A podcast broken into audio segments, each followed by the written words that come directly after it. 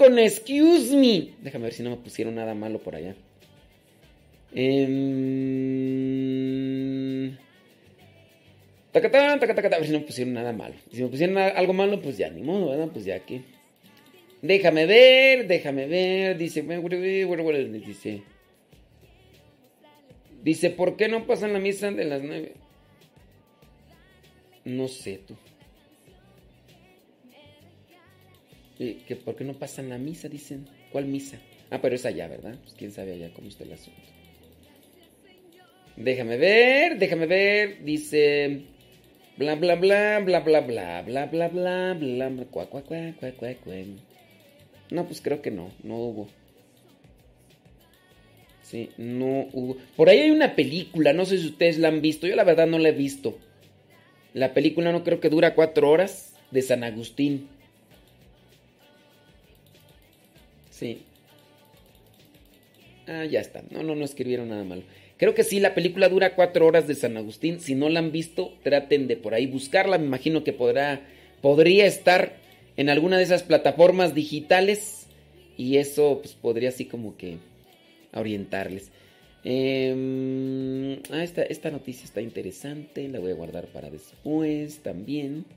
28 eh, de agosto. ¿Qué dice aquí? Hoy es la A de San Junípero Serra. San Junípero Serra, dice la iglesia. San Junípero Serra es reconocido por encabezar en la segunda mitad del siglo. Ok, ya lo habíamos leído. Es que lo leímos el primero de julio cuando se tuvo presente allá en California. Sí, es cierto. Bueno, sí, pero. Oiga, ¿no hay, ¿no hay una película de San Junípero Serra? Los ustedes que tienen ahí chance. A ver si, si, si la han visto que nos la compartan, ¿no?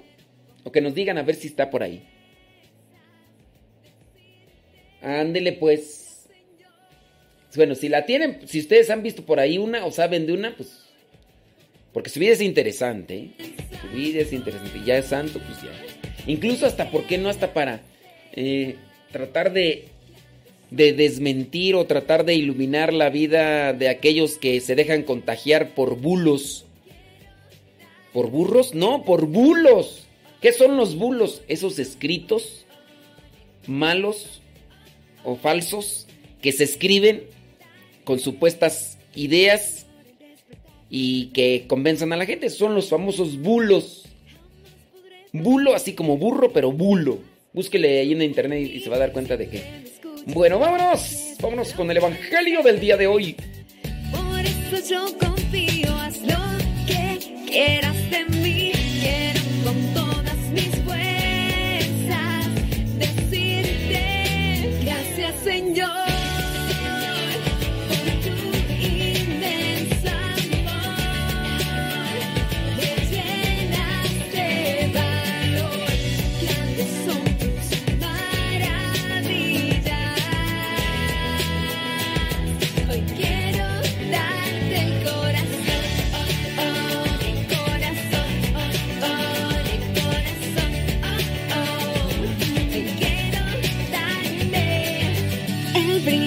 Una sonrisa que nace porque tú estás dentro de mí, pues sé que tú no me dejarás.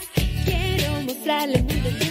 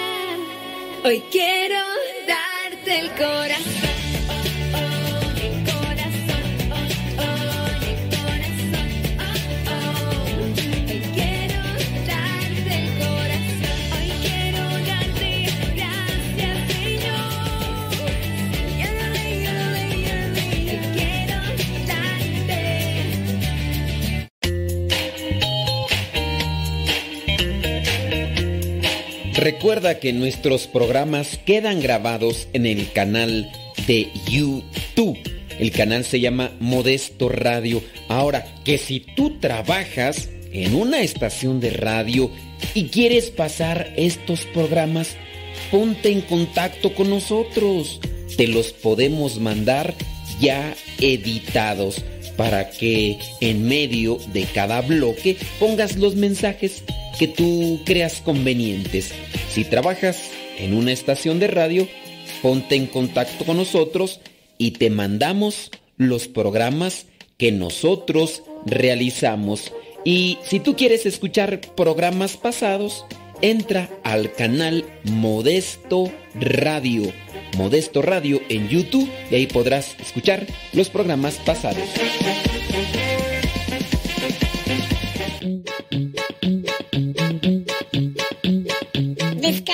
Aplicación de Radio Cepa y síguenos en las redes sociales. Radio Cepa, la aplicación, te aseguramos que no te vas a arrepentir. Descárgala en tu tableta o tu teléfono.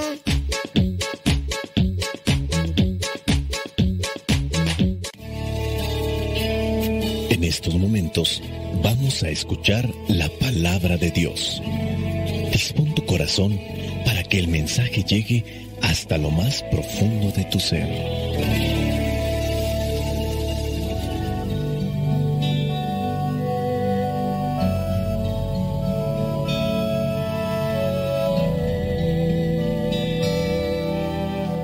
El Evangelio que la iglesia nos presenta para el día de hoy corresponde a Mateo capítulo 25 versículos del 1 al 13 dice así, Sucederá entonces con el reino de los cielos como lo que sucedió en una boda. Diez muchachas tomaron sus lámparas de aceite y salieron a recibir al novio. Cinco de ellas eran despreocupadas y cinco previsoras. Las despreocupadas llevaron sus lámparas, pero no llevaron aceite para llenarlas de nuevo. En cambio, las previsoras llevaron sus botellas de aceite, además de sus lámparas. Como el novio tardaba en llegar, les dio sueño a todas y por fin se durmieron.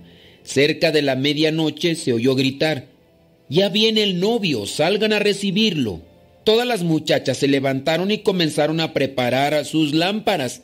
Entonces las cinco despreocupadas dijeron a las cinco previsoras, Denos un poco de su aceite porque nuestras lámparas se están apagando. Pero las muchachas previsoras contestaron, no, porque así no alcanzará ni para nosotras ni para ustedes.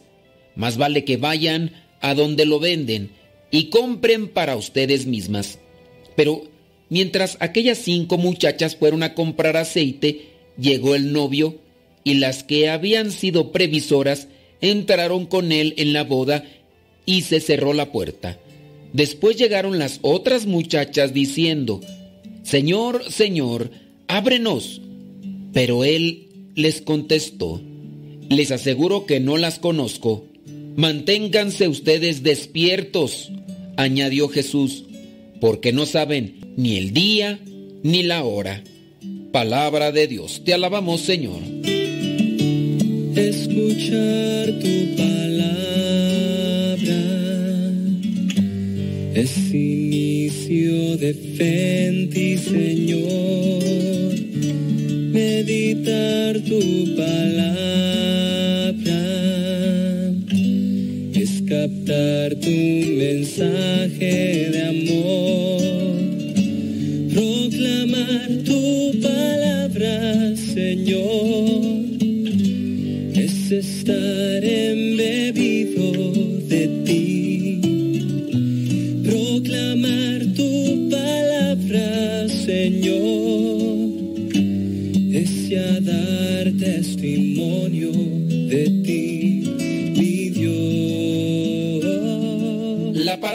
Se nos presenta en el Evangelio del día de hoy tiene un contexto.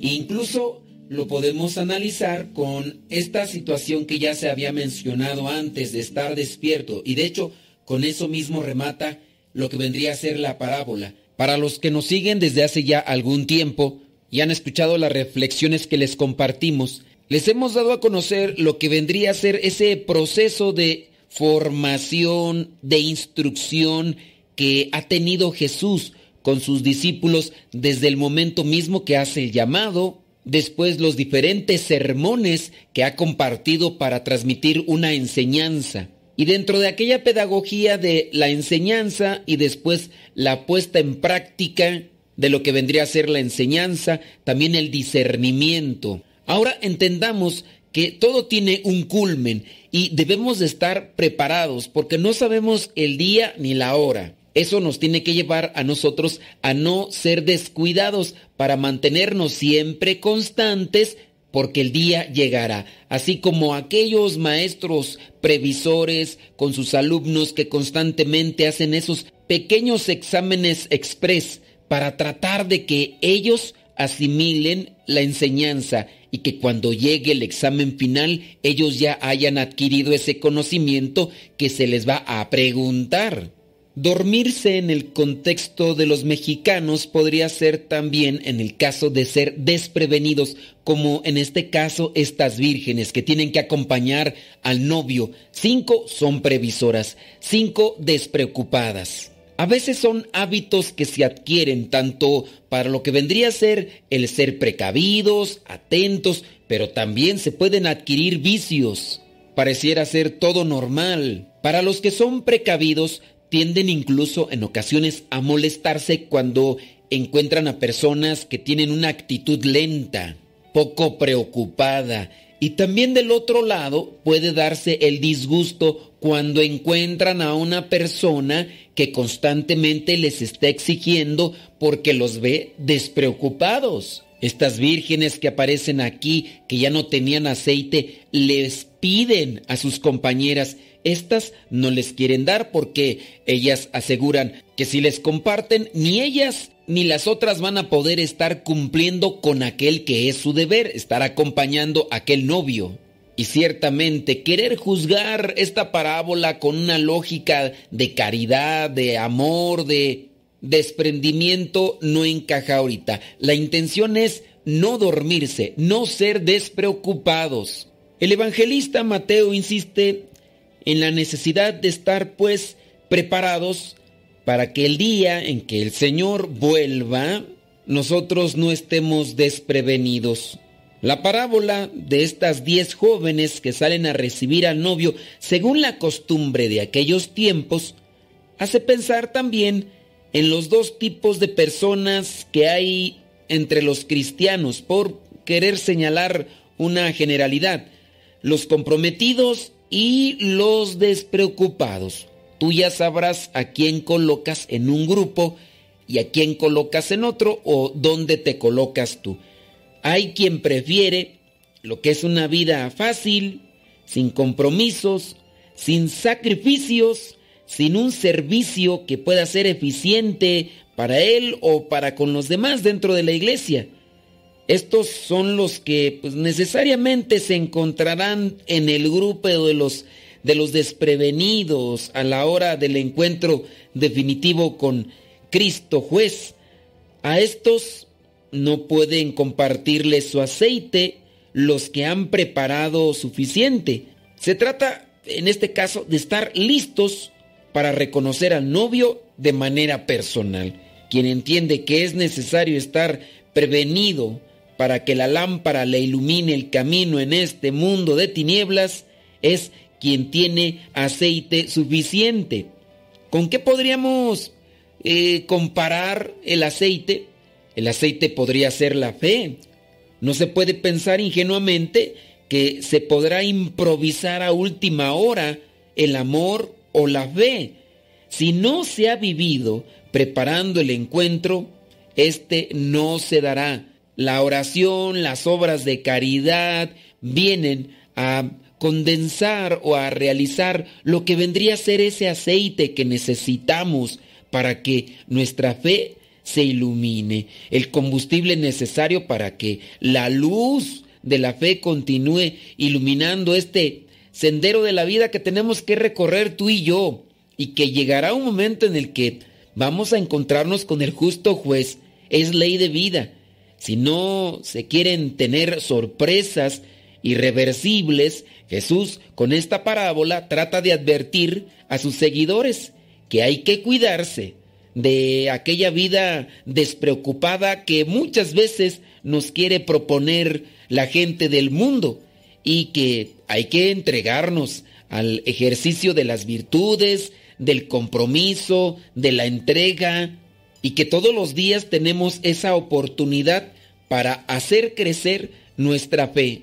Unos lo hacen de una manera, otros lo hacen de otra, pero todos tenemos esa oportunidad. Y creo que para los que hemos hecho la experiencia, cuando dejamos abierto el corazón para que Dios venga a nuestro encuentro, podemos saborear esas mieles que ya incluso desde esta vida se puede uno deleitar con ellas, esas mieles divinas o esas mieles de Dios.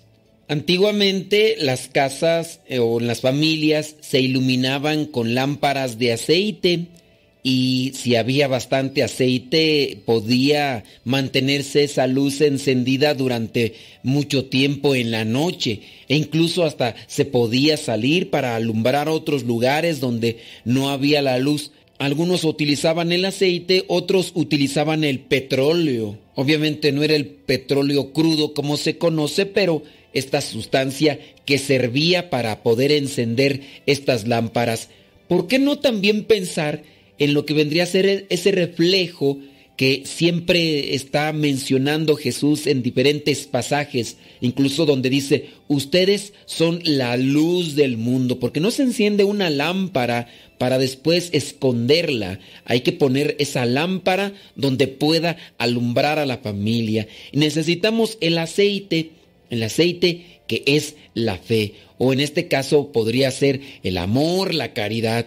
Es tan gratificante encontrar a personas que pueden transmitirte un consuelo, una esperanza, con algunas cuantas palabras, y porque está llena esa persona de ese aceite de Dios, y te acercas o le preguntas, y con la sola presencia las personas te comparten aquello que ilumina el caminar, Ahí es donde también debemos nosotros de cuestionarnos y no ser egoístas, como por ejemplo pensar, bueno, pues no voy a trabajar yo y que esa persona siempre me comparta.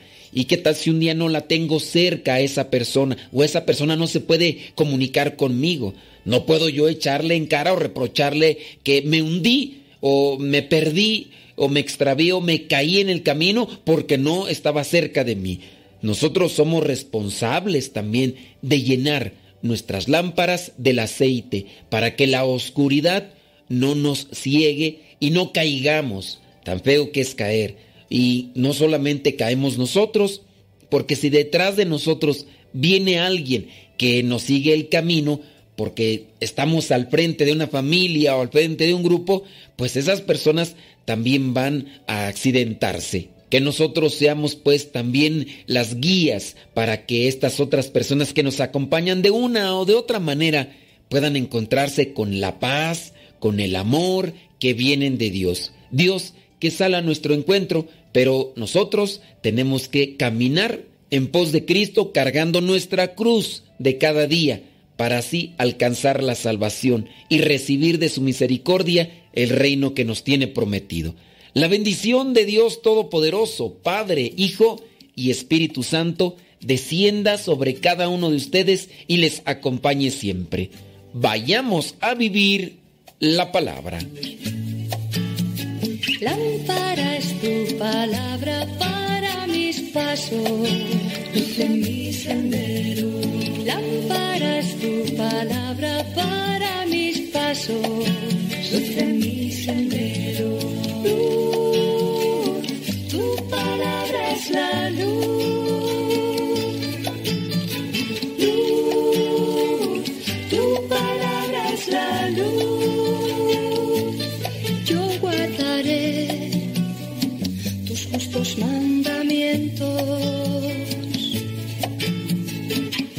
Señor, dame vida según tu promesa. Lámpara es tu palabra para mis pasos, en mi sendero. Lámpara es tu palabra. La palabra de Dios es viva y eficaz más penetrante que una espada de doble filo. Síguela a través de radiocepa.com.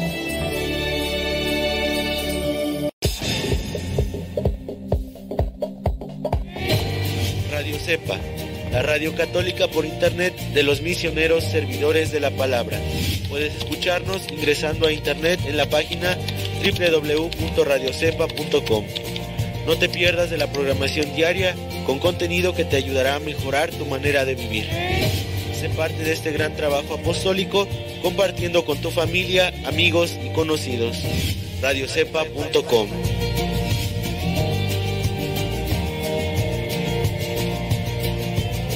Hay que ser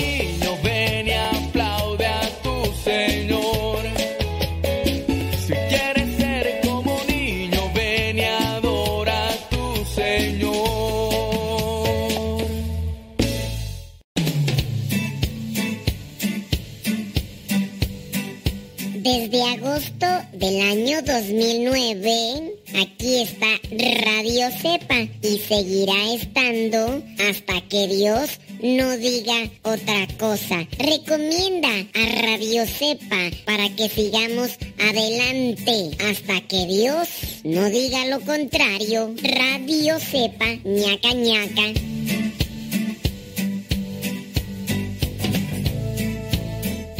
Escucha.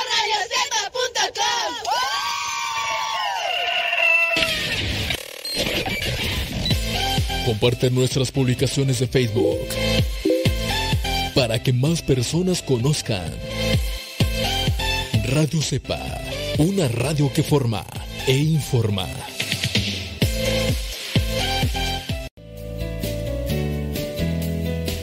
Graves son en verdad los abusos litúrgicos? ¿Qué tan graves pueden ser sus consecuencias? Lo que te voy a contar te va a dejar sorprendido y espero que te permita ver no solo la gravedad que puede tener un abuso litúrgico, sino también el efecto desastroso que puede tener en muchísimos católicos de buena voluntad. Resulta que en estos días, en la arquidiócesis de Detroit, no suelo cuando hablo de abusos litúrgicos dar nombres de lugares ni de personas, en este caso lo hago porque es ya una noticia pública. En esta arquidiócesis de Detroit, el padre Matthew Hood pensó, supuso, estaba convencido de que fue ordenado al sacerdocio en 2017, hace tres años. Y desde entonces ha estado, lógicamente, celebrando misas, escuchando confesiones, bautizando niños, bendiciendo matrimonios. Pues bien, que se entera en estos días de que en realidad no estaba ordenado al sacerdocio, porque en realidad no estuvo ordenado tampoco al diaconado, porque en realidad tampoco estaba confirmado porque en realidad tampoco estaba bautizado. ¿Y cómo es entonces que sin siquiera estar bautizado terminó incluso siendo supuestamente ordenado al sacerdocio? ¿Y qué pasó después? No te vayas, ahora te lo cuento. Semillas de liturgia, abusos litúrgicos, dos álbumes de tu servidor Mauricio Pérez que te ayudarán a comprender más acerca de la Sagrada Liturgia, los porqués, los cómo, las formas, lo que se debe hacer y lo que no. Semillas de liturgia y abusos litúrgicos. Descarga estos dos álbumes en el sitio semillasparalavida.org. Medita, aprende, apasionate por nuestra fe.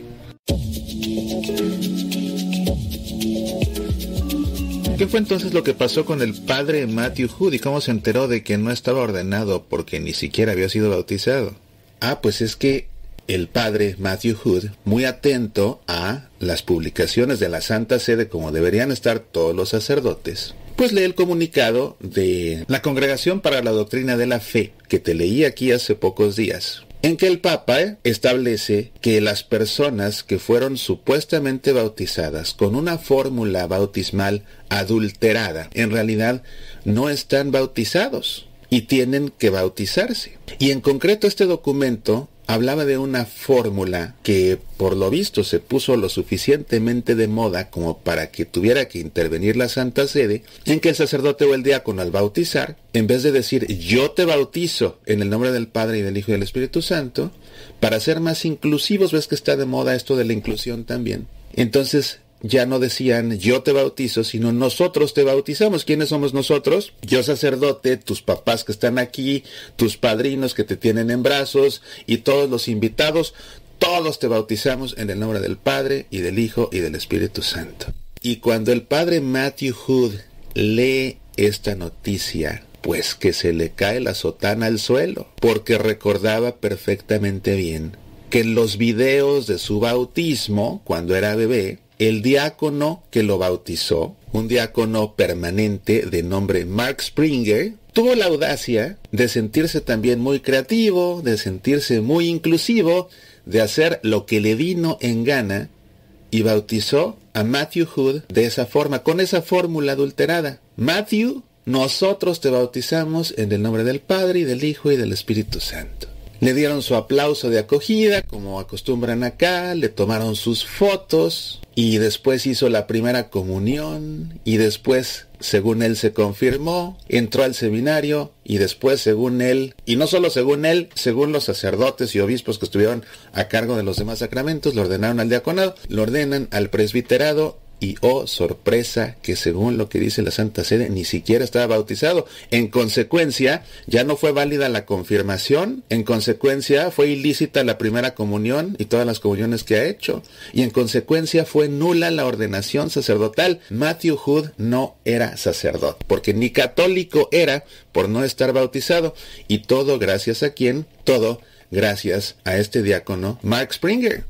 Pues de inmediato lo reportó a su obispo y se tuvieron que tomar medidas inmediatas. Y bueno, esto se resolvió de una manera sencilla. Lo bautizaron, lo confirmaron, lo ordenaron al diaconado y lo ordenaron al presbiterado, todo junto, y ya el padre Matthew Hood puede realmente ejercer un auténtico ministerio sacerdotal. La cosa no para ahí. El problema es que no solamente sus sacramentos fueron inválidos o ilícitos, como en el caso de la primera comunión y las demás comuniones.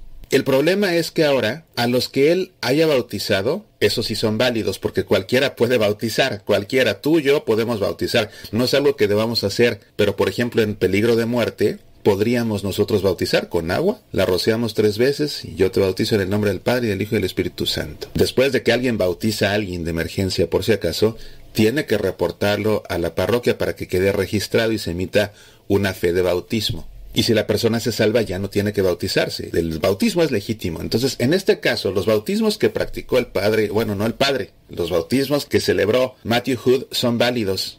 Que no lícitos porque no fueron realizados en peligro de muerte. Pero bueno, están bautizadas estas personas y como sea, ahí nadie es culpable, al menos no ellos, el único responsable de todo esto.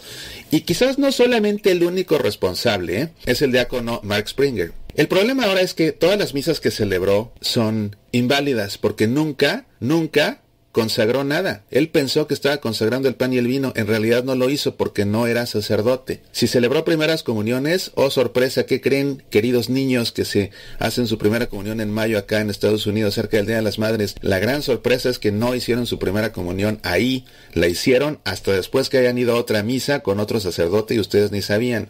¿Qué creen todos los que se confesaron con Mark Springer? Pues no están absueltos, o al menos, o no estuvieron absueltos hasta que se confesaron con otro sacerdote o con alguien que sí fuera sacerdote y los haya absuelto de los pecados que confesaron esa vez y de todos los pecados que hayan confesado en su vida. Pero si alguien únicamente se ha confesado con Mark Springer, pues la gran sorpresa es que no está absuelto de nada. Si fue Pascua, y de hecho parece que sucedió en Pascua, en la Pascua de Resurrección, el sacerdote el párroco confirma también el nombre del obispo en la vigilia pascual. Bueno, pues las confirmaciones o supuestas confirmaciones que celebró en Pascua Matthew Hood, pues son nulas. así que ha sido un problema porque ahora se ha tenido que comunicar a toda la diócesis que todos aquellos que hayan pasado sacramentalmente por las manos de Matthew Hood, a no ser que haya sido para el bautismo, pues tienen que ir a confesarse, tienen que confirmarse Incluso se pide a las parejas que hayan contraído matrimonio y que hayan sido bendecidas por Matthew Hood que se comuniquen de inmediato a la arquidiócesis. Su matrimonio debe ser válido porque los ministros del matrimonio son el novio y la novia. El sacerdote simplemente bendice. Sin embargo, pues el acta de matrimonio que tiene que estar firmada por el párroco, pues en este caso no había párroco alguno. Entonces se tiene que arreglar esta cuestión del acta matrimonial y por eso tienen que comunicarse ahora con la arquidiócesis. ¿Te das cuenta de todo el desastre que provocó el diácono Mark Springer? Resulta que hace ya bastante tiempo la arquidiócesis se dio cuenta de el abuso litúrgico de Mark Springer y le prohibió seguir bautizando de esta forma, usando esa fórmula nosotros te bautizamos. Pero la arquidiócesis con esto está preocupada porque dicen 14 años, 14 años que estuvo trabajando el diácono Mark Springer en la parroquia de Santa Anastasia en Troy, Michigan. ¿Quién sabe a cuántos habrá bautizado supuestamente con esa fórmula que no están bautizados? Entonces también ahora tienen que saberlo para que vayan y se bauticen porque igual, quién sabe cuántos hay que tampoco están confirmados, que su matrimonio, pues, quién sabe en qué situación canónica esté. O sea, esto es ya un enredo. Y todo por la audacia, la creatividad, el inclusivismo del diácono Mark Springer. El diácono Mark Springer comunica la arquidiócesis ya está retirado y ya no está ejerciendo su ministerio.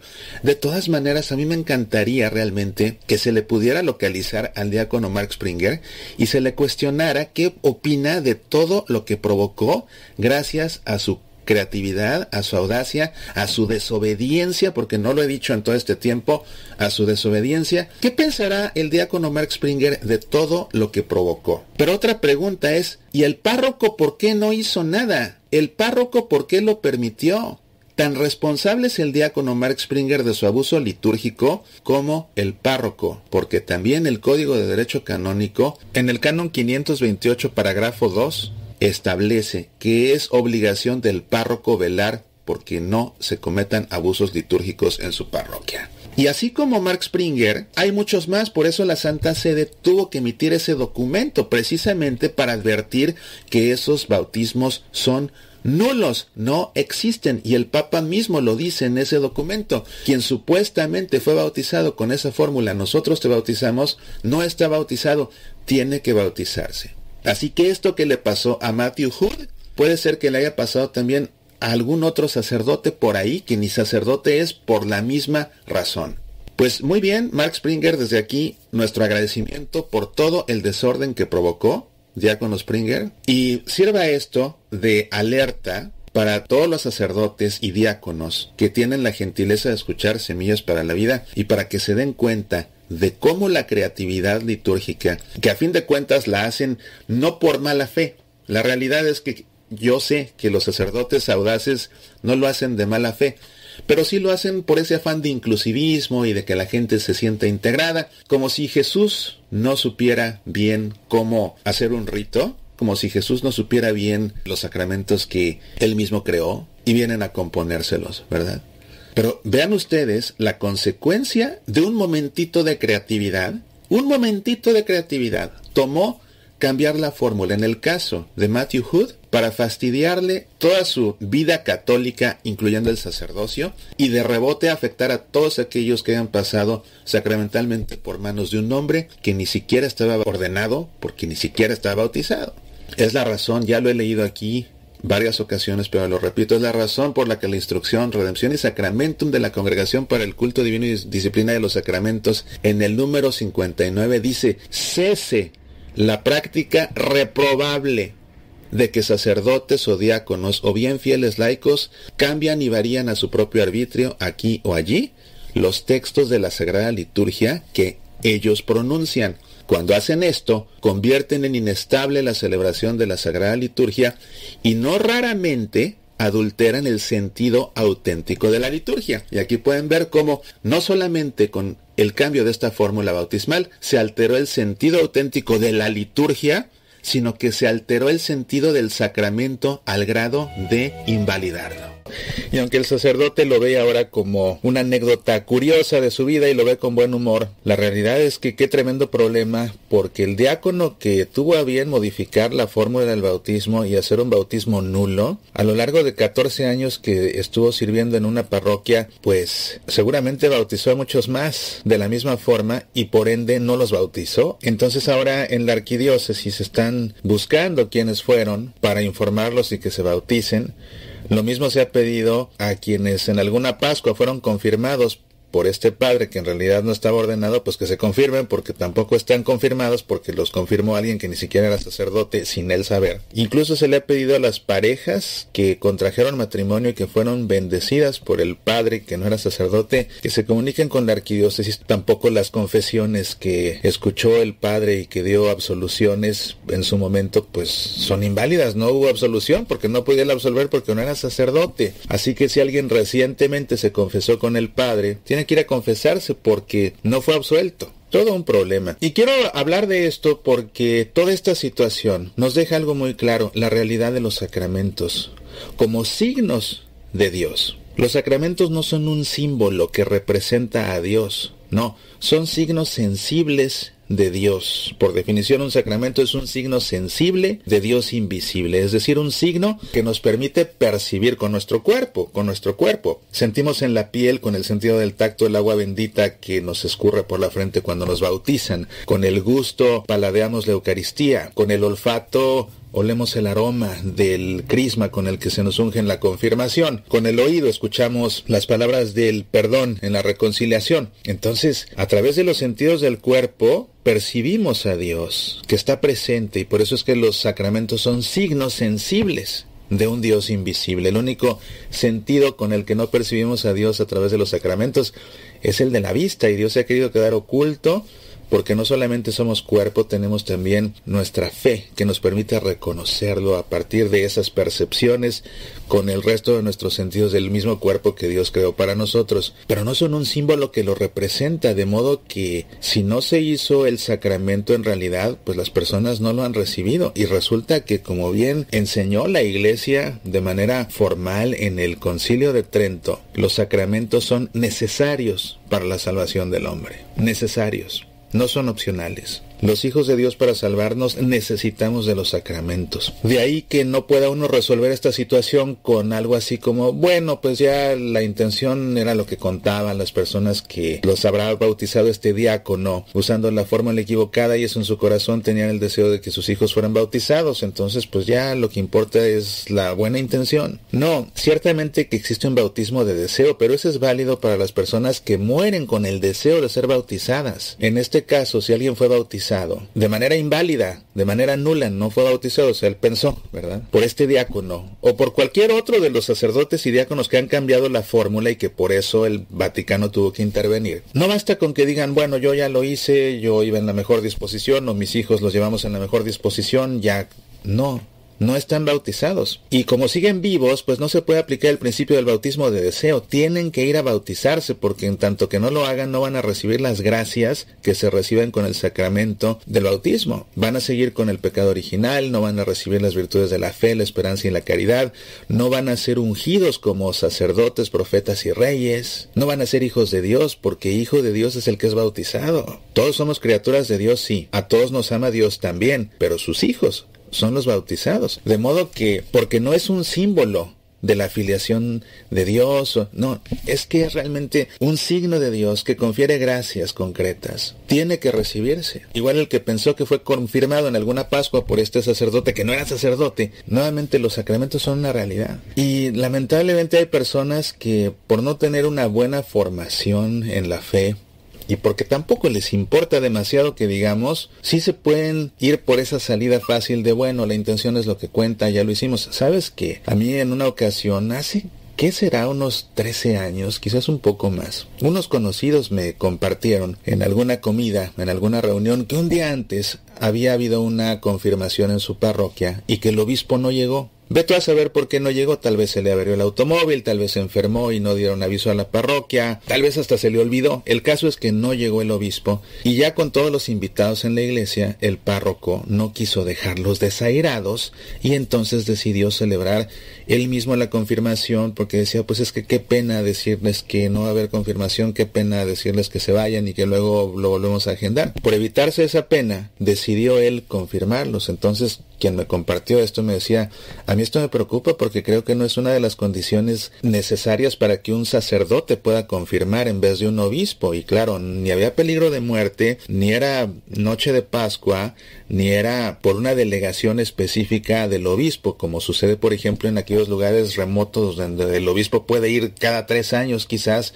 y enviar a sacerdotes a que administren estos sacramentos. Así que pensé que no podía quedarme así nada más Llegando a mi casa revisé mi código de derecho canónico y con esto escribí una carta a la diócesis, una carta, el sobre lo membreté y decía materia grave y urgente. La dirigí al arzobispo y en cuestión de dos días me respondieron. Yo en esa carta le exponía al obispo lo que había sucedido, lo que me habían contado. Citaba yo tal cual el código de derecho canónico, exponía mi interpretación de esos cánones y decía, según mi interpretación, esta confirmación es nula y en consecuencia tiene realmente que celebrarse. Si estoy en lo incorrecto, les agradeceré que me hagan la aclaración para mi edificación, pero si estoy en lo cierto, les ruego que tomen cartas en el asunto, pues en cuestión de dos días me respondieron de la arquidiócesis, me dijeron que la interpretación que había dado al Código de Derecho Canónico era la correcta y que en efecto esos muchachos no estaban confirmados y que ya se iban a poner en comunicación con el párroco para agendar o reagendar la confirmación.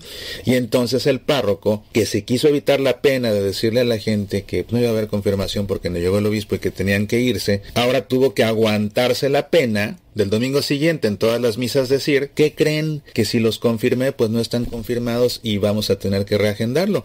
Y lo triste de esto es que hubo personas que después de escuchar esto dijeron, ah no, ah no, no, no, yo ya no voy a volver a pasar por lo mismo, ya hicimos la fiesta, ya mi hijo se confirmó y hasta tengo el certificado de confirmación, imagínate, hasta dieron el certificado de confirmación. Así que hubo quienes ya no quisieron que sus hijos realmente fueran confirmados y se quedaron con el papel que era ilícito y se quedaron con la impresión de un sacramento que a fin de cuentas no lo fue, que fue nulo y no lo recibieron. Y se privaron de las gracias que esto implica. Y yo no sé qué van a hacer el día que esos muchachos se casen, pues sí, presentarán un documento, pero que a fin de cuentas es un documento inválido y con él se van a casar. Y Ah, todo tipo de repercusiones, ¿verdad? Que luego más adelante no sé si se pelean y alguien descubre de esto, van al tribunal eclesiástico y presentan ahí el caso, no, pero resulta que no estaba confirmado porque me confirmó el párroco y no sé qué, y entonces piden que el matrimonio mismo se declare nulo y en una de esas así resulta tantas cosas que pasan a lo que se abre la puerta por no cometer abusos litúrgicos, como el caso de esa confirmación que no debió ser y como en el caso de estos bautismos adulterados que han provocado esta situación. Esto nos tiene que dejar claro no solamente la gravedad de cometer abusos litúrgicos que como ya expliqué pueden llegar a provocar esto, que un sacramento mismo sea inexistente, sea nulo, sino que también además nos deja muy claro que los sacramentos son reales, que no son símbolos, que son reales y por ser tan reales es que son necesarios, son indispensables para nuestra salvación. Concilio de Trento, los sacramentos son necesarios para la salvación del hombre, precisamente porque son signos sensibles de Dios, signos a través de los cuales Dios nos confiere diferentes gracias necesarias para vivir como hijos suyos y para alcanzar la salvación. Ojalá que en esta arquidiócesis ahora den con todos los que no fueron en realidad bautizados por aquel diácono y ojalá que también quienes hayan estado afectados por haber sido confirmados o por haberse confesado o porque bendijo su matrimonio este padre que no era padre pero que ahora sí ya lo es pues ojalá que den con todos ellos para que todos ellos se pongan en contacto con la diócesis se aclare todo bauticen a quien tengan que bautizar confirmen a quien tengan que confirmarse te confiese el que tenga que confesarse se expidan los certificados de matrimonio correctos esos matrimonios de hecho tienen que ser válidos dado que los celebrantes del sacramento del matrimonio son los novios. El sacerdote bendice. Sin embargo, se expidió un certificado matrimonial firmado por alguien que ni sacerdote era y esto tiene que remediarse. Ah, todo lo que provoca la creatividad de algunos. Creatividad que lo único que hace es torcer la realidad de los sacramentos y todo por un ímpetu de creatividad al momento de celebrar un sacramento. Soy Mauricio Pérez, estas son Semillas para la Vida.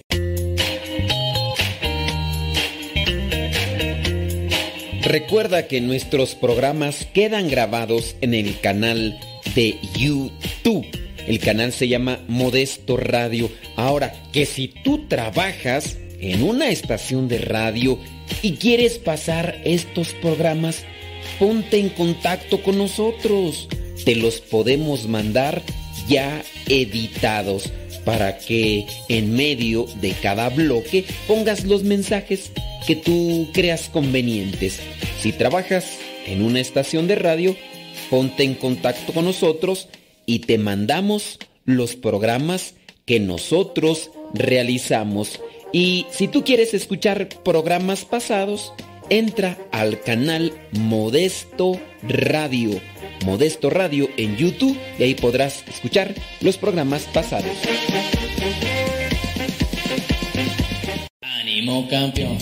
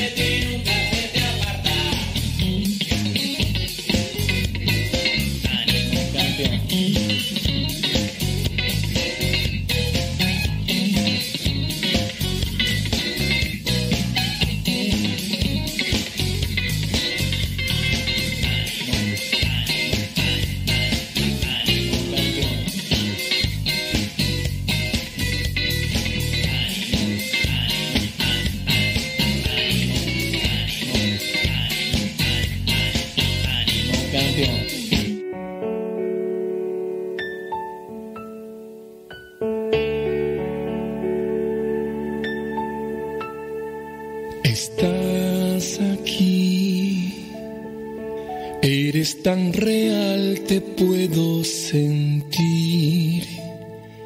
Estás aquí, tu presencia llena mi existir.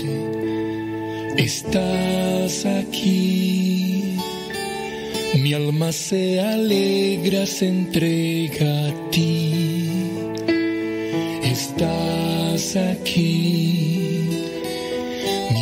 espíritu se goza, se llena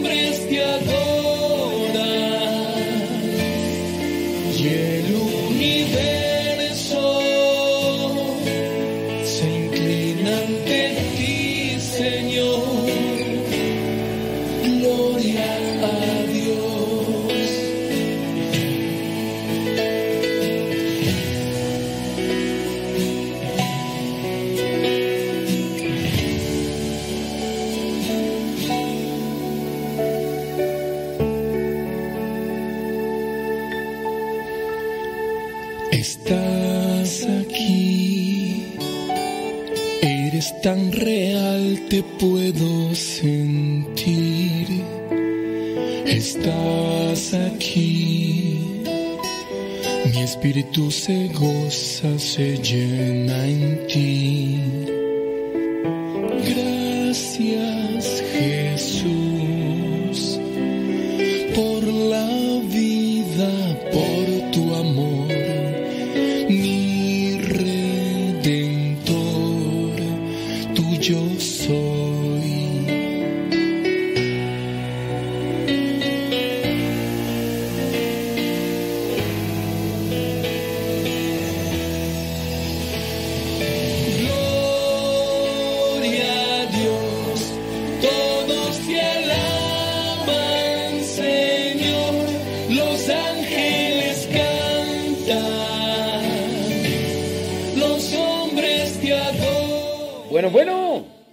Del Señor, bendecida al Señor. Chamacos y chamacas, ¿ya listos? Oye, que se murió el loco Valdés. Se murió el loco Valdés. En paz descanse. En paz descanse. Por ahí miré algunas entrevistas que le hicieron hace pues todavía unos cuantos meses y pues sí, ya el señor andaba muy enfermo y todo eso. Y fíjate, o sea, no, no sé, yo, yo pienso que es católico, yo pienso que es católico. Por todas las cosas por las que ha pasado y todo, pues yo sí creo que hay personas que se convierten.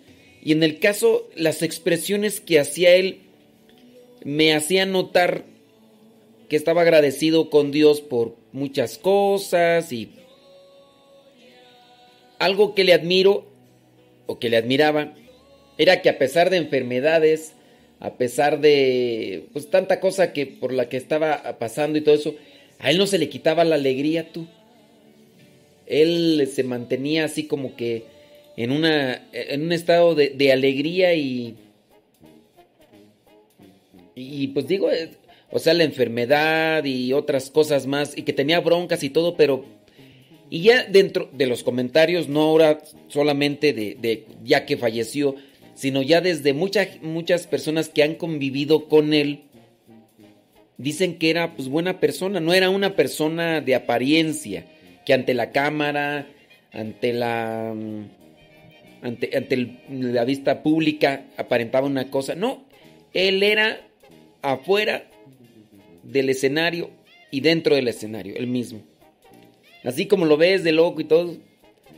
Y pues sí, eh, eso quiero decir que puede admirársele de una persona, ¿no? Que un, de hecho un comentario de una actriz dice, él tenía sentido del humor porque era inteligente.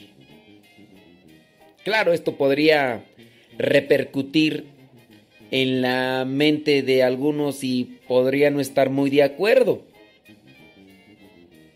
Pero si lo analizamos a profundidad, pues nos damos cuenta, ¿verdad? Que no hay necesidad de andar haciendo iris o panchos. Y mejor siempre buscar tener ese sentido del humor. Claro, hay que ponerlo todo en la balanza, hay que ponerlo todo en un sano equilibrio para que nosotros no, no desvirtuemos las cosas, no ser extremistas, no ser exagerados, no ser exagerados. Hay que tratar de tener un equilibrio emocional, espiritual, y no importando qué tan altas, bruscas y fuertes sean las olas a nuestro alrededor, pues yo creo que ahí nosotros podríamos ir acomodando nuestras vidas. Eso es lo que yo pienso. Por mientras, pues, ¿qué te digo ya? Es una situación que ya, ya se dio. Oigan, vámonos a la radionovela del día de hoy. Eh, la radionovela del día de hoy es el capítulo número 4. Capítulo número 4 de la radionovela del día de hoy. San Cayetano. San Cayetano, así que disfruten y escuchen. Y compártanle.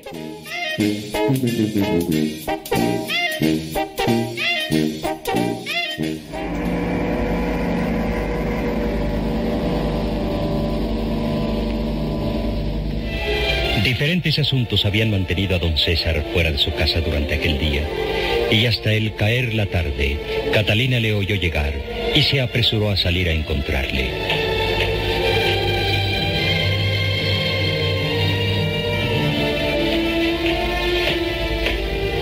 César, necesito hablar contigo de algo importante.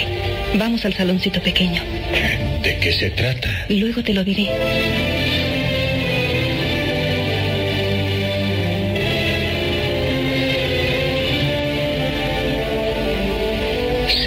Siguió a su esposa hasta el saloncito y una vez dentro cerró cuidadosamente la puerta. ¿Para qué tantas precauciones? Porque no quiero que nuestra hija Beatriz nos sorprenda.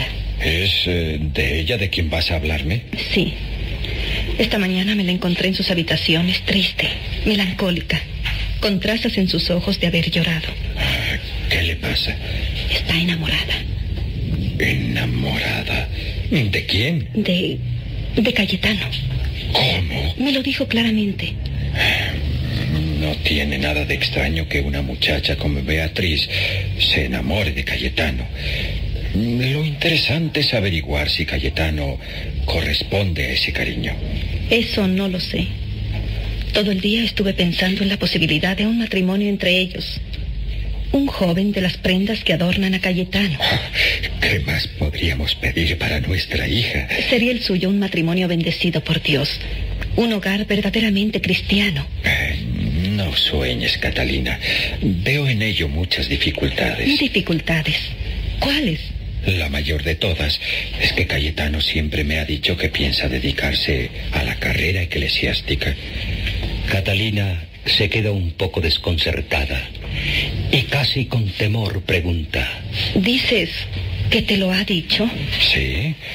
Pero además tú no ignoras que Cayetano es el hijo segundo de la condesa de Porto, nuestra parienta. Juan Bautista, el hijo mayor, es lógicamente el heredero del título y de la herencia de Tien, mientras que a Cayetano le corresponde dedicarse al sacerdocio.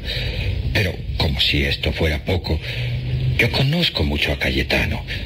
Es un santo. Muchas veces se ha visto que un segundón se case cuando no tiene vocación para el sacerdocio. Si tú hubieras visto todo lo que yo he observado. ¿Qué? César relata ahora a su esposa lo de aquella noche en que Cayetano, en vez de salir a divertirse con su compañero de la universidad, se encerró en un cuartito para disciplinarse bárbaramente. Y luego le contó también cuando lo encontró en el templo orando, mientras se veía rodeado de una luz sobrenatural. Catalina queda sorprendida, asombrada, y no puede menos de exclamar. Es un santo. No cabe duda. Y los santos están siempre unidos con Dios, sin pensar jamás en las cosas terrenales. Sus profesores de la universidad me han dicho muchas veces que es raro encontrar un joven de las prendas de Cayetano.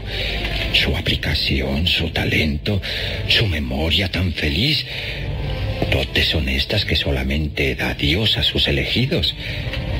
¿Verdad que es muy difícil que un hombre así sintiera vocación por el matrimonio? No sé. Esperemos, César. Esperemos. Beatriz es nuestra hija, pero por noble y virtuosa que sea, no es digna de un santo como él.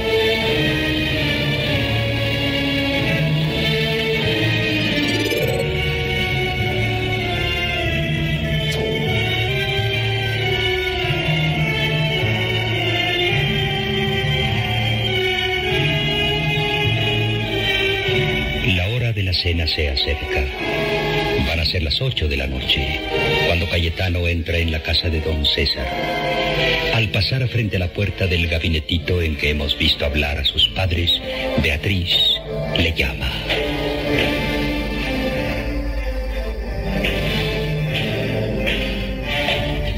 Cayetano. Oh, oh, Penita, perdóname que no te haya visto al entrar en la casa. ¿Dónde vas? A mis habitaciones, si me lo permites. ¿No quieres entrar aquí y charlar un rato conmigo? Con mucho gusto. Cayetano y Beatriz han entrado en el saloncito. Ambos toman asiento. Ella parece un poco cortada, como si quisiera hablar de algo importante sin atreverse a abordar el tema. Cayetano casi lo comprende, pero no quiere ser el primero en romper el silencio. Por otra parte de la casa, Catalina ha entrado precipitadamente buscando a don César. Y cuando lo encuentra,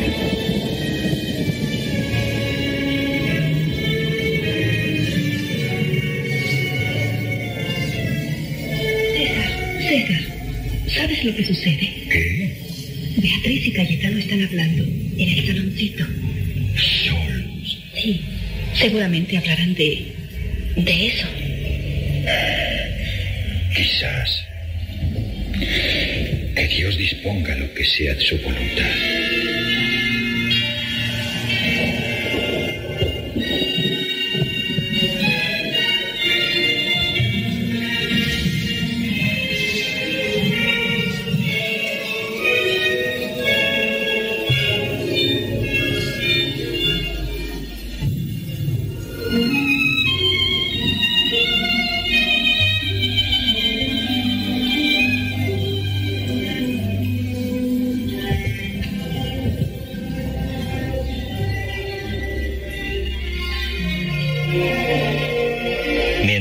César y Catalina esperan ansiosos lo que Dios disponga.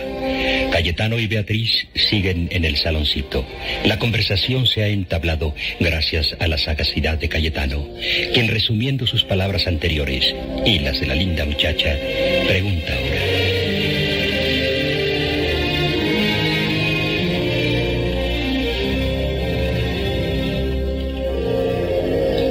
Y entre los jóvenes que has conocido, ¿no ha habido ninguno que haya logrado llegar hasta tu corazón? Beatriz lo mira intensamente.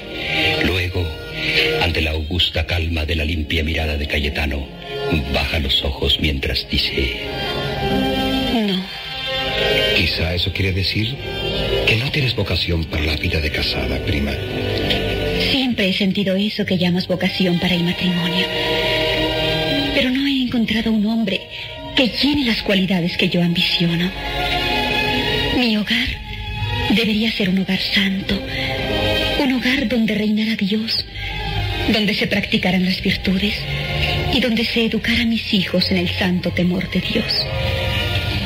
Por consiguiente, mi esposo debería ser un varón virtuoso, un hombre temeroso de Dios, un hombre que con su ejemplo me diera y diera a sus hijos el camino del cielo.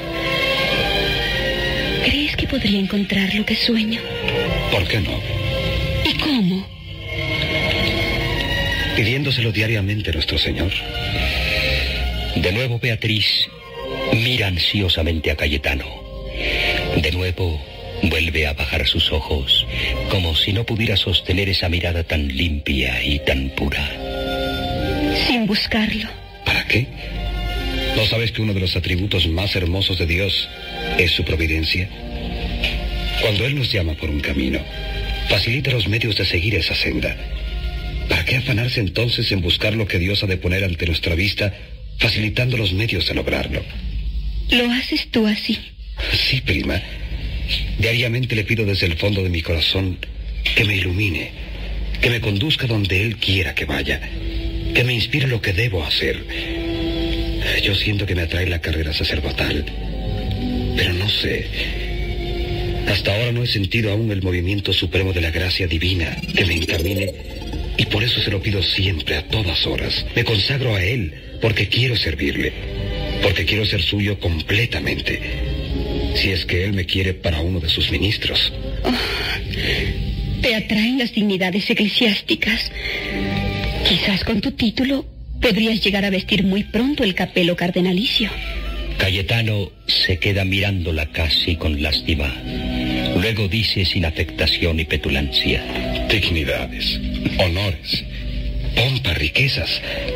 ¿Qué vale todo eso? ¿Qué llevamos al morir sino nuestras buenas obras? No, no, prima.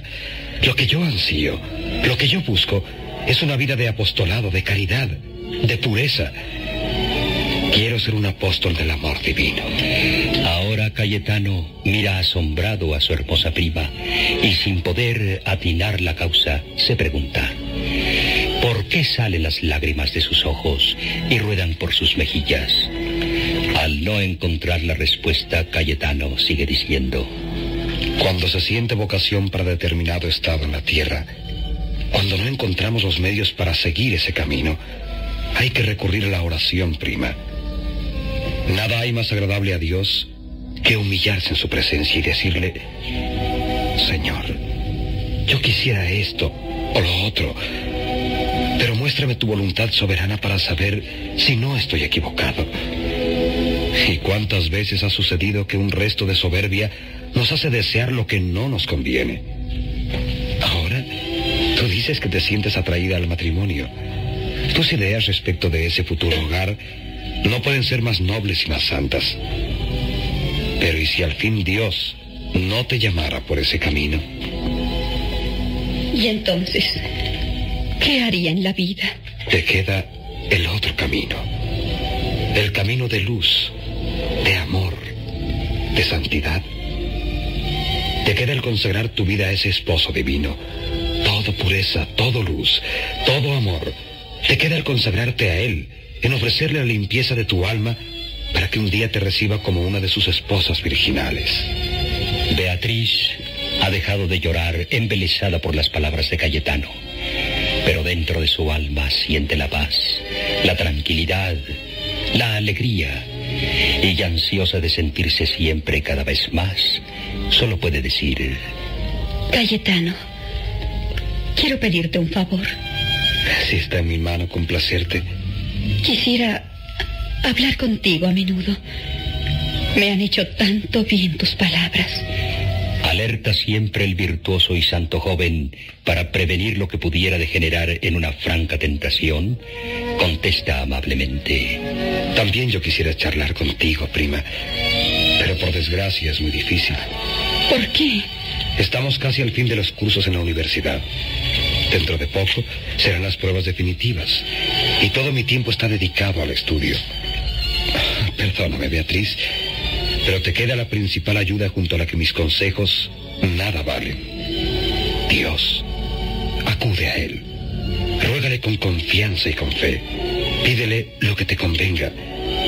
Y está segura de que su providencia te dará lo que verdaderamente necesites encaminado a su gloria y a su servicio.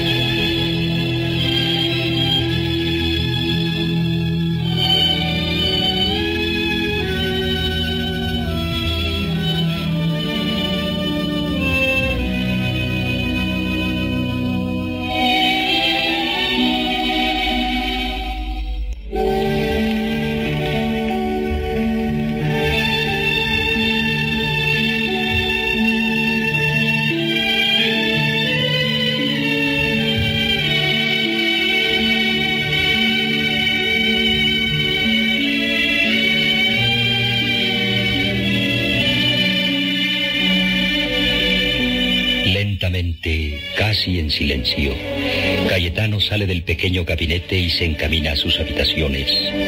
Mientras sube la escalera, un pensamiento solo hay en su mente.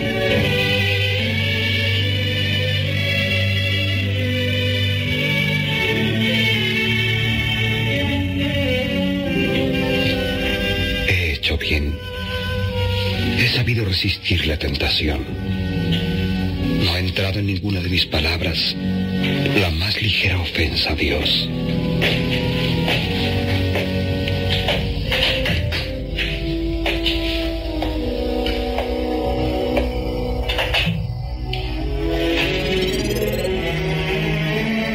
La mesa de trabajo le espera, se amontonan en ella. Pero Cayetano vuelve ahora sus ojos hacia el crucifijo. Se acerca lentamente y se deja caer en el reclinatorio. Su mirada es de angustia, de dolor profundo.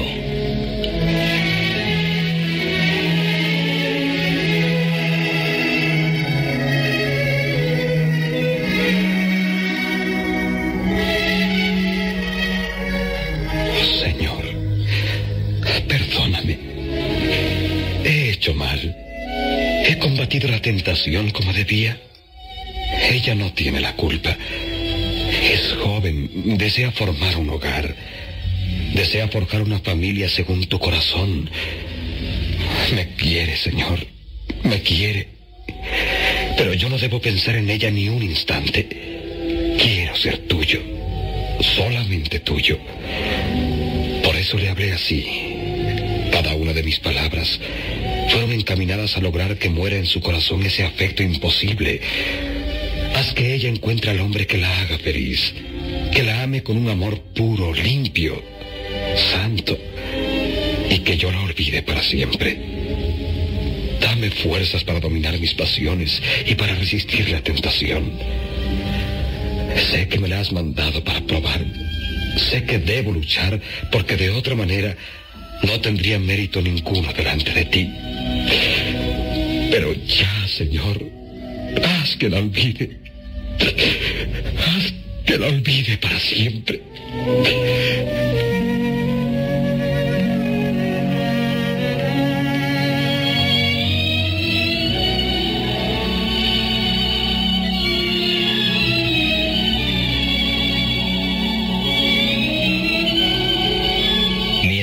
Lágrimas del arrepentimiento y del dolor ruedan por sus mejillas, Cayetano se levanta. Está pálido. En sus ojos, en su expresión, se plasma un intenso dolor físico, además del dolor moral. Y ahora sus manos desprenden de sus carnes un silicio que lleva a la cintura. Los garfios de acero se han hincado profundamente y al desprenderlo, la sangre brota de sus heridas.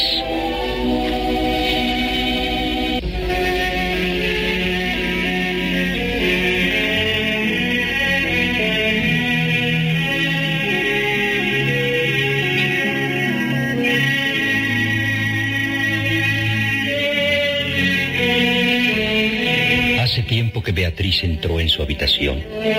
Catalina oyó cerrarse discretamente la puerta, pero a pesar de su gran curiosidad por conocer el resultado de aquella entrevista con Cayetano, vacila, duda. Tiene derecho de interrogar a su hija. Tiene derecho de penetrar el secreto que seguramente guardará en lo más recóndito de su alma. Van transcurriendo las horas de aquella noche sin que Catalina se decida. Pero en este momento un ruido llega a sus oídos.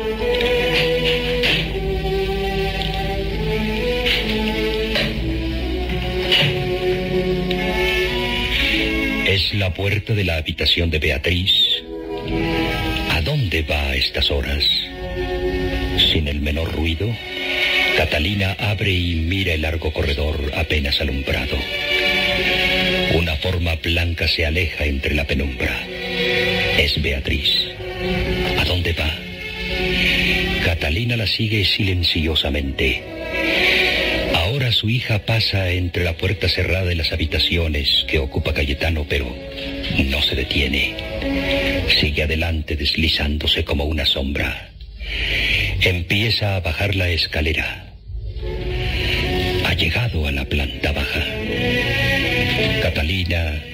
Adivinar a dónde se dirige. Allá lejos, mira por última vez las vestiduras blancas de Beatriz desapareciendo por una puerta abierta.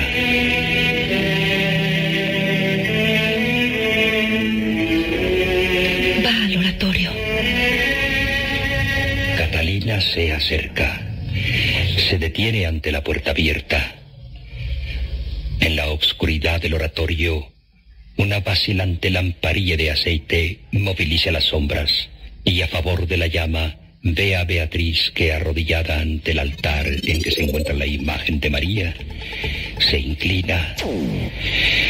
Solamente un sonido llega a los oídos de Catalina.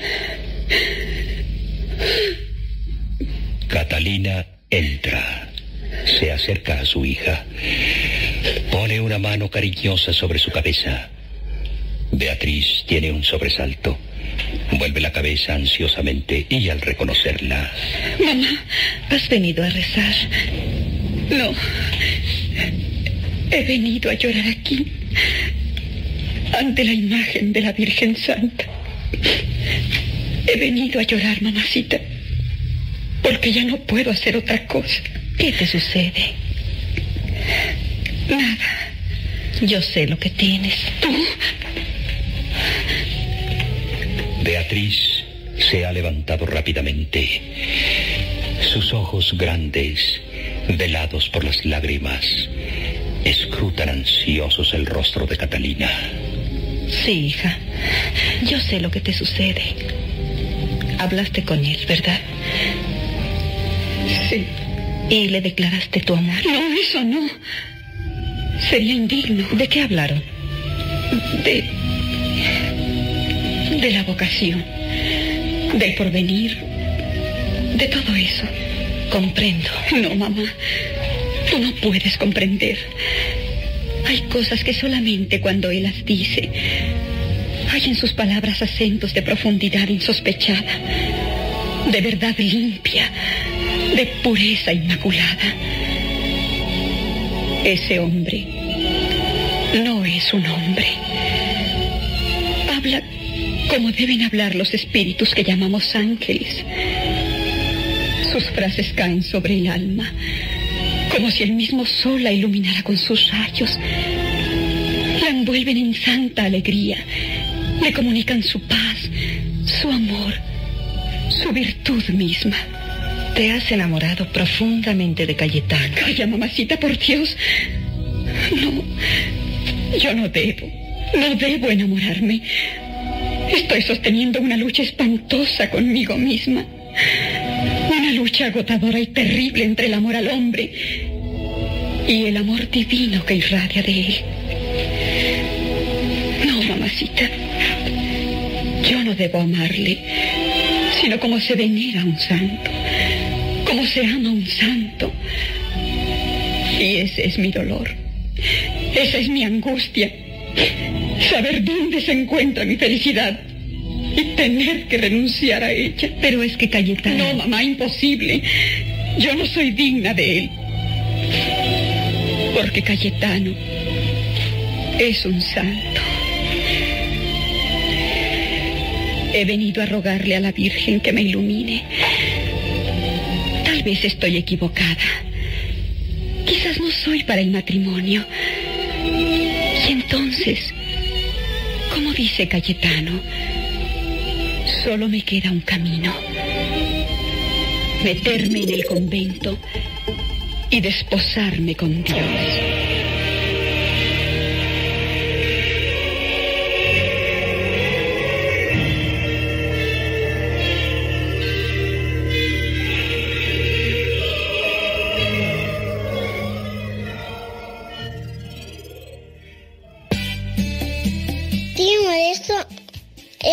Gusta escuchar mucho Nano Sepa.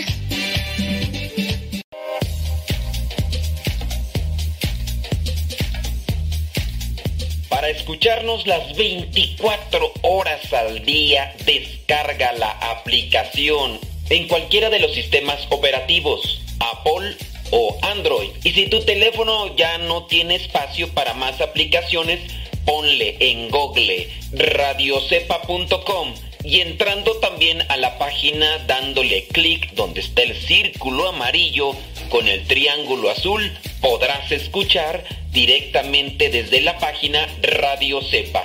Lo preferible es que descargues la aplicación Radio Cepa. Descarga la que tiene el logo de WhatsApp para que también nos mandes mensajes. Hay dos aplicaciones de Radio Cepa, pero una de ellas tiene el globito del WhatsApp. O la otra opción es entrar directamente a la página y darle clic en el círculo amarillo con el triángulo azul para que escuches radiocepa.com o descarga la aplicación.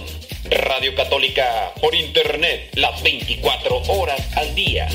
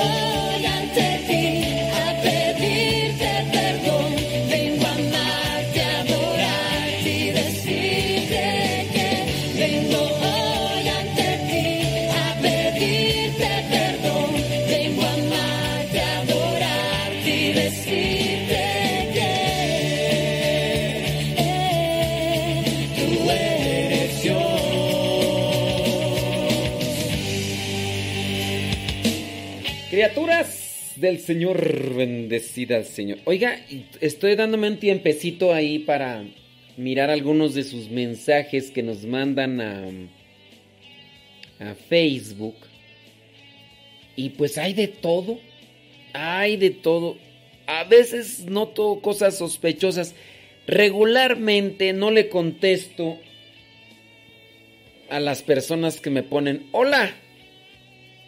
Aunque tengan el, aunque tengan el nombre del Facebook, por ejemplo, guardianes de no sé qué, de la Eucaristía y que guardianes de, guardianes de la Bahía y no sé qué más cosas. Bueno, pero traen nombres ahí, aparentemente son católicos, ¿no? Pero aparentemente. Eh, que guardianes, ¿qué? De la Eucaristía y no sé qué. Y, y son varios Facebook con eso mismo que me escriben así de, hola. Hola. ¿Cómo estás? Y, y cosas así. Yo la verdad no les contesto. Van a decir ustedes, ¡ay, qué mal educado eres! Pues más vale que digan que es mal educado uno, pero trato de responderles a los que pues, tienen ahí preguntas. Algunas las ignoro porque eh, darme a la tarea de responderles cierto tipo de mm, cosas me lleva a mí a enfrascarme en un diálogo que no, no tiene cordura o no tiene... Miren, por ejemplo, dice, quisiera hacerle una pregunta. Lo que pasa es que el padre de nuestra comunidad nos preguntó cómo se llamaba el perro de Jesús nuestro Señor. Según yo, dice esta persona, solo en un libro muy famoso Jesús tiene un perro llamado, y ya me dice ahí, ¿usted sabe algún otro nombre? Saludos. Entonces, yo no, no quiero responderle a, esta, a esta pregunta o a esta persona. Porque pienso yo que, que hay algo que no cuadra. O el padre de su comunidad o el sacerdote de su comunidad tiene por ahí algún desorden. O la persona que lo escribe, no sé quién sea. ¿Ustedes este, saben algo de eso? Quisiera hacerle una pregunta. Lo que pasa es que el padre de nuestra comunidad nos preguntó, ¿cómo se llama el perro de Jesús nuestro Señor? A ver, yo no sé, hay personas escuchan algo y se imaginan otra cosa, o malinterpretan o distorsionan totalmente algo. Yo la verdad no le quiero responder. Yo no le quiero responder. Entonces, pues así, imagínense. No, no le voy a responder. Voy a eliminar ese mensaje, lo voy a dejar en visto y ya sé que a veces, si la persona tiene un desorden emocional, después me va a mandar un mensaje echándome pleito que porque no le respondí. Pero yo pienso que hay cosas que, que, que, que, y es que así puede pasar con las personas que tienen una deficiencia psicológica. Son obsesivas, manipuladoras, alucinadoras. Y, y así pasa. Así pasa. Entonces, hay que tener cuidado con los fanáticos. El fanático es el que se obsesiona con cierto tipo de idea. Por ahí ayer estaba eh, escuchando un podcast sobre... mm, un podcast sobre la muerte de famosos o el acoso que han tenido los famosos. Y ya van explicando en el podcast las diferentes personalidades a lo largo de muchos años y los nombres de los fanáticos que se obsesionaron y que fueron capaces incluso de entrar hasta sus casas y amenazarlos y algunos hasta los mataron y, y- demás. Por ejemplo, eso de John Lennon. A John Lennon lo, lo mató un fanático y. Y ya. Dice. Gracias, muchas gracias, ándele pues. Dios te bendiga. Muchos thank yous. Bueno, ahí está. Y así preguntas, dice, en gracias por compartir esas reflexiones y palabras de aliento. Es que son palabras de aliento. Que no me haya cepillado de los dientes, pero son palabras de aliento. Gracias, dice, porque con todo eso alimenta mi alma y me fortalece mi espíritu. Y ahí nos pone su nombre. No le quiero poner gracias, Dios te bendiga, y ustedes van a decir, qué maleducado eres. Pero es que le pongo, después me va a mandar, o me puede mandar un mensaje esta persona y decir, ay, gracias, yo no pensé que me fuera a contestar, ¿cómo está? ¿Cómo le va? Y si ya no le respondo, decir, ay, qué maleducado es. Entonces mejor. Es que eh, me- meterme de veras. Ahorita aquí en el Facebook hay más de 500 mensajes por responder.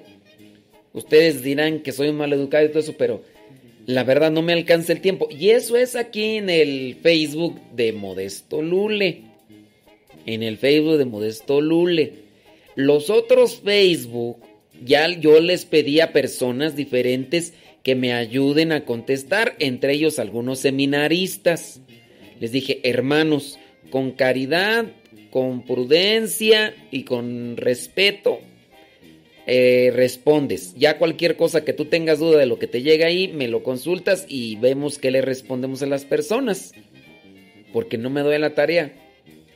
Bendito mi Dios, hay más de ciento veintitantos mil seguidores, esto ya se imaginarán. Entonces, ahorita hay más de 500 mensajes por responder en el Facebook.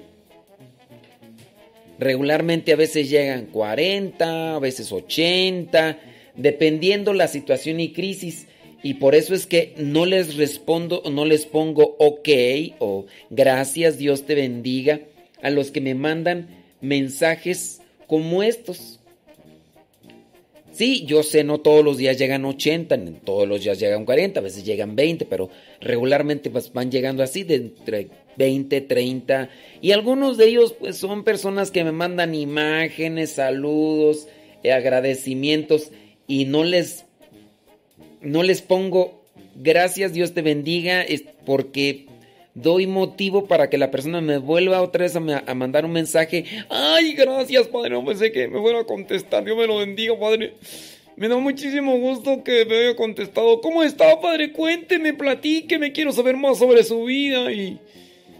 No, estoy muy bien. Ah, pero ¿y, qué hace, Padre? ¿Y qué? ¿Puedo, ¿Puedo platicar ahorita con usted? Tengo yo tiempo libre. Sí, pero yo no. Entonces, pues este, pues sí, los dejo en visto. Algunos ya les, les, les contesto. Mira, aquí hay personas que hasta audios me mandan. Dice, llevo más de tres años enviando el Evangelio y su milía, primero desde Google y por Telegram, después, hoy por primera vez compartí el audio no me buscó en WhatsApp la lista de difusión que tengo. Y me fue difícil enviarlo, dado que tengo muchos en la lista y tuve que enviar uno a uno. Y muchos me avisaron, gracias a Dios, que, nos, que no les llegó. No sé si sea problema de enlace entre las aplicaciones. Gracias por regalarnos entrega de servicio y su gran amor, dice, para nuestro Señor. Eh, soy, y ya nos dice de dónde es, sirvo en la parroquia de, dice, soy proclamadora de la palabra, rezando, me darán el cargo de... Ok, muy bien. Entonces, me, aquí me dice todo esto. Entonces, ponerle gracias y todo eso, este... Entonces, yo se los estoy compartiendo pues para que ustedes más o menos vean qué onda. Y, y sepan pues por qué lado más vale bueno. Pues sí. Entonces, sí, porque, eh, de hecho, porque la demás que la está en Veracruz. Entonces, pues para decirle gracias, Dios te bendiga. Déjame ver. Tengo una duda y espero que usted tenga tiempecito para poder ayudarme. La persona me escribe solamente eso, me dice, tengo una duda y espero usted tenga tiempecito para poder ayudarme. Ya no me escribió más. Solamente eso. ¿Qué corresponde? Que le diga cuál duda tienes o la dejo en visto. A ver, ¿ustedes qué me recomiendan? Que le diga, a ver, dime cuál duda tienes o la dejo en visto. A ver, déjame checar, a ver qué dicen.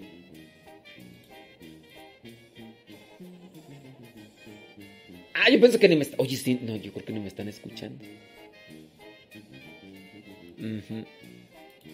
No, pues yo. Yo pensé que me estaban escuchando.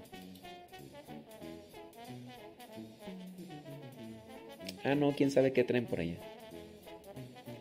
Bueno, está bien. Oigan, pues, ¿qué quieren que les diga? Pues sí, es que ustedes están platicando. Ah, están entretenidos allá con quién sabe qué cosa. Está bien, síganla allá con su... Yo acá pensé que me estaban poniendo atención a mí, pero están poniéndole atención allá. Está bien.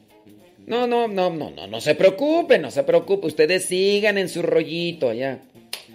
¿Qué quiere que le.? Oiga, ya vamos a tener que hacer el corte en Facebook y en YouTube. Vamos a hacer corte en Facebook y en YouTube Eh, muy bien, gracias. Dice, ya pongan toda la radionovela completa para no quedar... O sea, la radionovela completa, ¿quieres los 50 capítulos de un solo trancazo? Eso es ser golosa. Saludos, don David Trejo. Qué milagro. Sí, que quieren toda la radionovela completa. ¿Cómo está eso? O sea, son 50 capítulos, duran 25 minutos. ¿Cuántas horas son? 50 minutos. O sea, échenle la cuenta 25, ponle media hora. Así para hacer números cerrados. Eh, en dos capítulos casi es una hora, ¿no? Una hora son 50 capítulos a 25. 25 horas.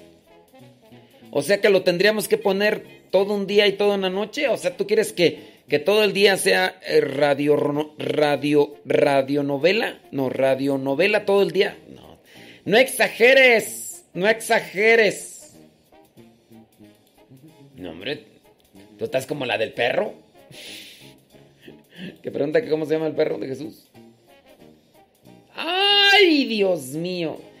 Espero pueda leer mi mensaje. Le agradecería de todo corazón me pueda dar un consejo. Desde hace más de 10 años he intentado y tratado de perdonar a mi esposo por varias infidelidades. Y nos estamos casando. Uf, no, pero está larguísima la carta. La vamos a leer en problemas familiares, ¿cómo no? Dice la verdad, pero ¿por qué a veces, aunque pedimos perdón, no seguimos saliendo culpables? Bueno, no le voy a contestar a esa persona porque fue de una frase que puse, ya ponernos a rebatir ahí las que por qué sí, por qué no. Me encanta su programa. Sus enseñanzas me han ayudado a ser mejor persona. Ok, gracias. Yo le puedo... Yo le quedo.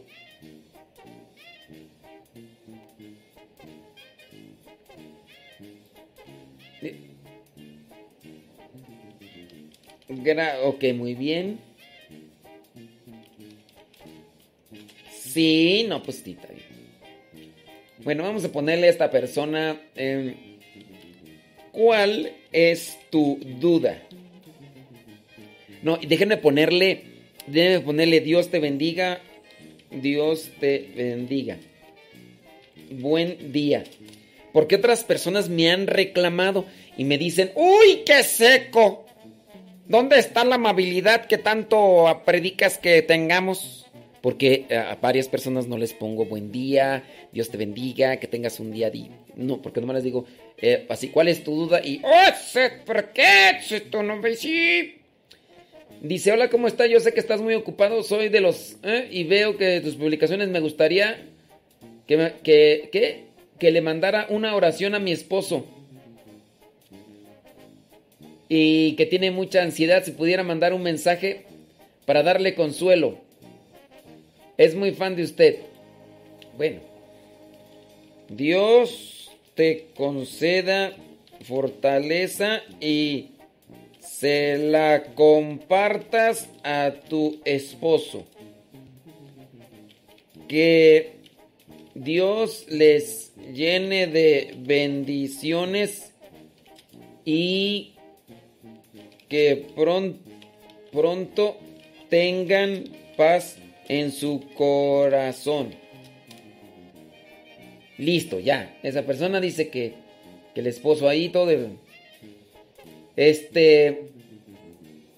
Mi duda es cómo hacer para perdonar a una infidelidad de parte de mi esposo. Esa es la pregunta de la persona que cómo...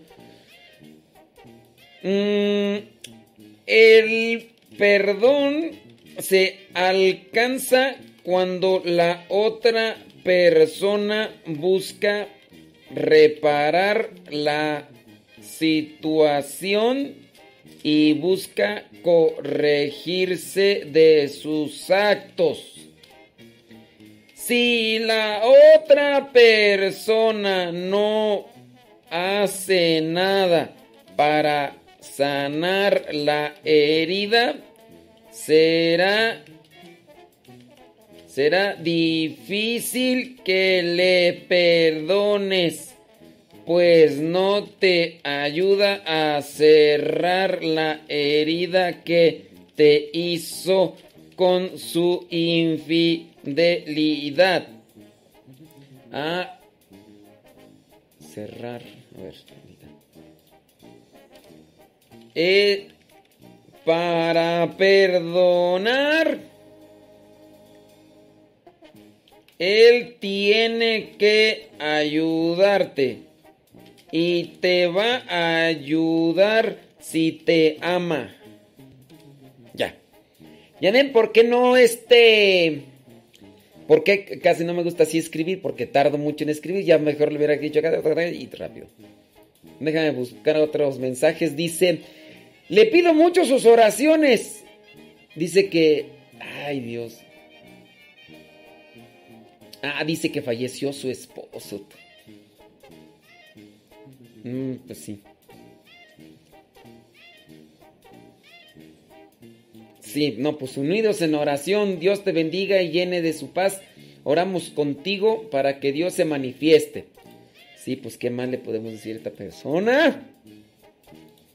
Dice otra acá, dice, oiga, oigo, de casualidad no tendrá una imagen de la oración para pedir por las vocaciones. No tengo imágenes de esas que me pides. Dios te bendiga. Ya, amén.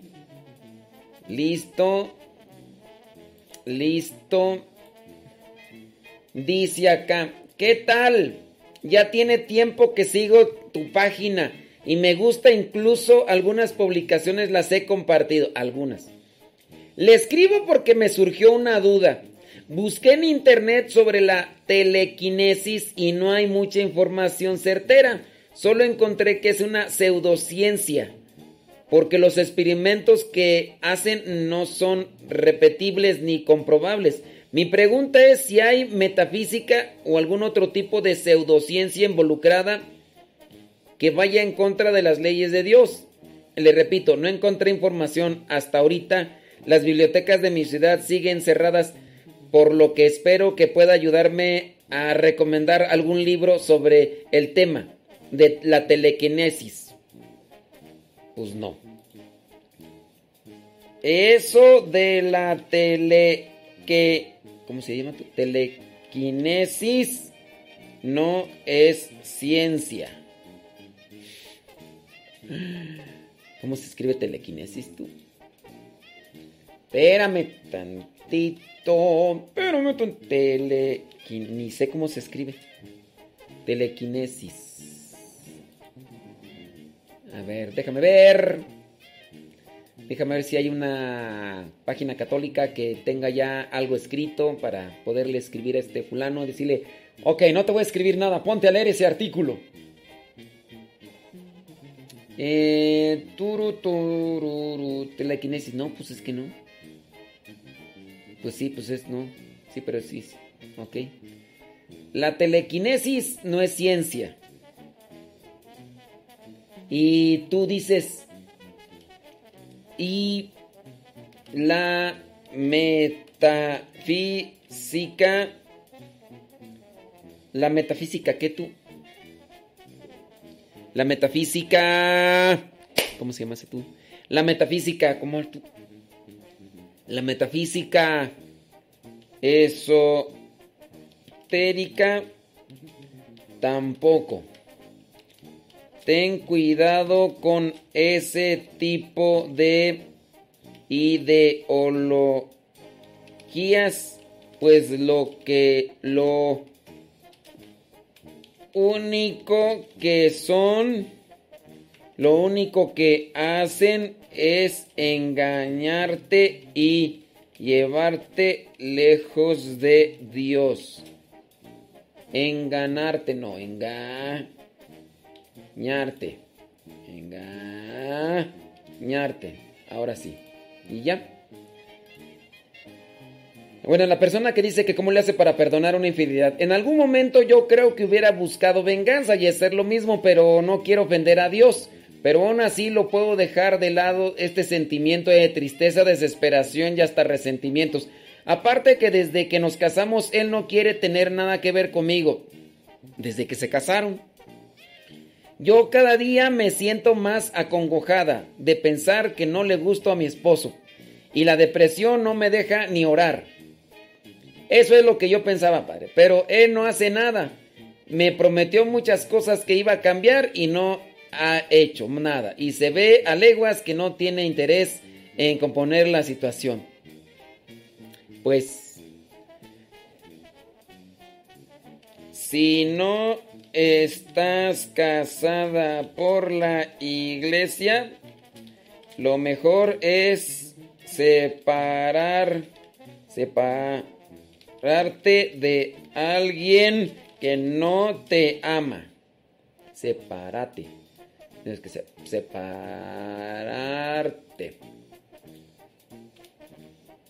Sí, pues ¿para qué? Pues ¿para qué estar viviendo con alguien?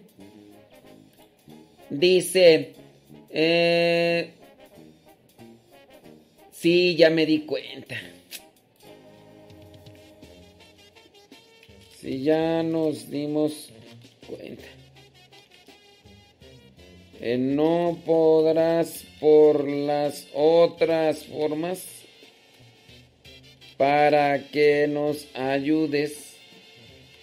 Sí.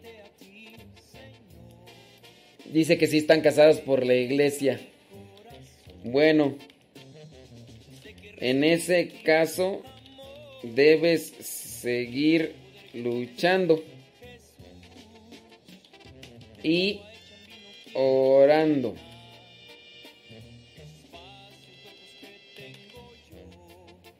Y trata de buscar ayuda personal para que sa- sanes. Por este medio no se puede muy bi- bien. Y pues sí, y corto, ¿verdad? Pues qué más. Mm, No creo. No creo nada de eso. Estoy convencido de que no son ciencias. Solo busco información al respecto. Pero, ¿qué información quieres de lo que es fantasía? Son cosas de la mente de algunos y no puedes encontrar nada más que fantasías. O sea, si se dan cuenta, o sea, es que es la persona que está hablando que quiere información de la telequinesis y que quiere encontrar libros. Pues si es fantasía, dice que quiere más información y que dice que él no cree, pero pues que quiere más información, pero o sea, la telequinesis todo eso es algo que se inventó alguien y algo que lo tiene. ¿Qué información, qué más, más quieren? A ver, dígame, ¿qué, qué más información quieres? ¿Quieres más eh, fantasías? Soy catequista. Un niño me preguntó y quiero informarle antes de responderle. Pues... En su caso, dile que la fantasía no tiene fin. Pues sí. Es que les digo, ustedes también ahí tienen ya que aplicar el sentido para que, pues si ustedes, así como que, no, pues yo sí quiero información, quiero información, no vas a encontrar información. No vas a encontrar, no, es que yo quiero, porque quiero responder, que vas, o sea, es que yo quiero información sobre los dragones. Los dragones no existen, es un ente es un ente mental. Pero quiero información. ¿Qué información quieres? Es un ente mental. No hay una información. Hay una información de este celular, de que tengo aquí. Hay una información de este micrófono, porque es algo real, palpable. Y hay algunas cos- cosas, por ejemplo, en el caso del Espíritu, Dios, pues sí, porque Dios se hace carne, Dios camina entre nosotros y ya todo lo demás. Pero no vas a poder encontrar eso. Y eso, pues tendrían que ustedes irlo aplicando en una situación. Dice, ok, muchas gracias por su tiempo. Escucho sus podcasts con el Evangelio y los reenvío entre mis conocidos. Agradezco a Dios por su vida y gracias a usted por los instrumentos que Dios nos da. Personas, es la persona que, pues que dice que, pues desde que se casó su esposo no le manifiesta cariño. Ándele pues. Gracias.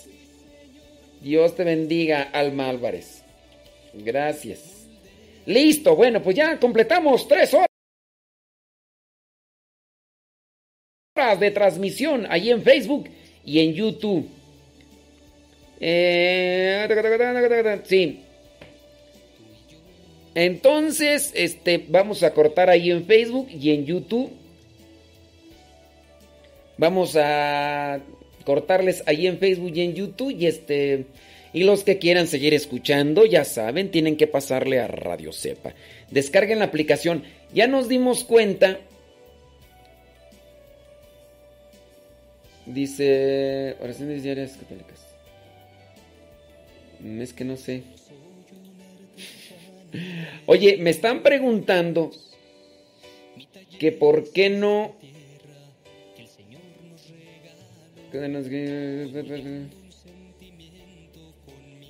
me están aquí este diciendo, fíjate, me están diciendo que por qué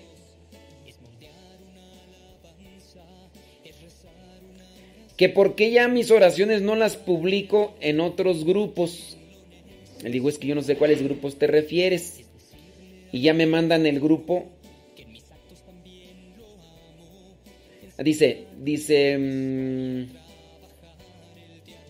fíjese, es ahí donde... Dice, yo... Dice, hoy no recibí la oración diaria. No lo encuentro. Lo busqué y la, y, y la encontré a usted. Mi pregunta.